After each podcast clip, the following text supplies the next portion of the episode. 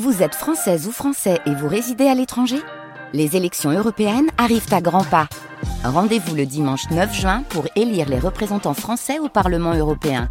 Ou le samedi 8 juin si vous résidez sur le continent américain ou dans les Caraïbes. Bon vote Bonjour Omar Youssef Souleyman. Bonjour. Vous êtes journaliste, poète et écrivain français. Vous êtes né près de Damas en Syrie hein, avant de passer votre enfance en Arabie Saoudite où vous avez suivi euh, une éducation coranique avec comme lecture en parallèle les deux poètes Paul Éluard et Louis Aragon.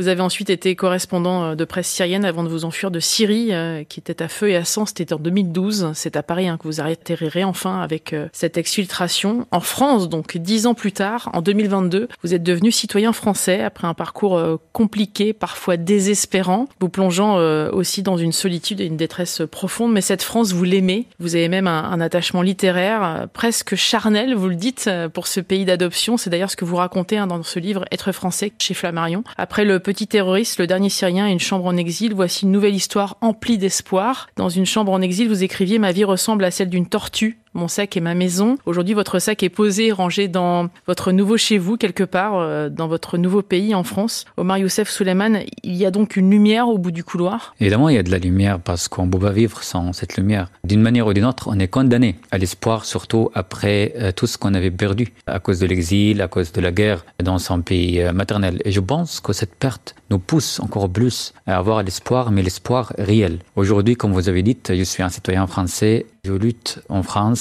et évidemment, il y a l'amour envers de la France, mais ce n'est pas un amour aveugle, parce que c'est un amour lié d'une manière ou d'une autre à la responsabilité euh, sur la France. Cette responsabilité, on peut l'exprimer, on peut l'envisager par euh, l'engagement. Par exemple, l'année dernière, euh, pendant les élections présidentielles, j'étais tellement ému, j'étais tellement touché de voter pour la première fois de ma vie. Vous pouvez imaginer la situation pour un Syrien qui n'a jamais vécu, qui a passé sa vie euh, auparavant dans un régime dictatorial, qui vote, c'est-à-dire sa voix compte, c'est-à-dire sa vie compte dans son nouveau pays. Alors, pourquoi j'ai l'amour pour cette France parce que tout simplement la France m'a sauvé la peau, la France m'a protégé euh, de la dictature et la France m'a offert ce cadeau qui s'appelle la citoyenneté que je n'ai jamais eu pendant toute ma vie précédente. Et la France m'a donné aussi la possibilité de m'exprimer et d'avoir une résistance d'une manière ou d'une autre dans cette démocratie. Comment vous avez euh, vécu vos premières minutes quand on vous a annoncé que vos papiers d'identité vous attendaient? Moi je dis toujours que les Syriens sont nés comme des exilés. Dans un pays sans aucun droit, sans euh, aucune liberté d'expression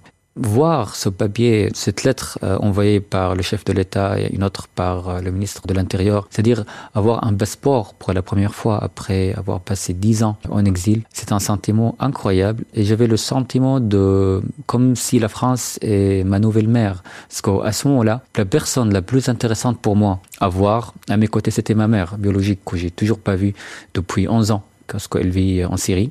Cependant, cette personne n'était pas à mes côtés. Donc il y a toujours quelque chose qui manque dans l'exil. Le manque nous pousse, on nous encourage à chercher quelque chose qui le remplace peut-être pour, comme on dit, euh, tisser le vide ou pour emblir certaines blessures peut-être de l'exil. Donc à ce moment-là, j'avais l'impression que je pouvais considérer euh, la France comme ma nouvelle mère et c'est toujours le cas. On comprend euh, à travers vos mots d'ailleurs à quel point c'est un arrachement d'arriver dans un nouveau pays, à quel point il y a un sentiment même limite de culpabilité, de trahison, d'avoir laissé des siens, de ne pas être resté dans le pays d'origine.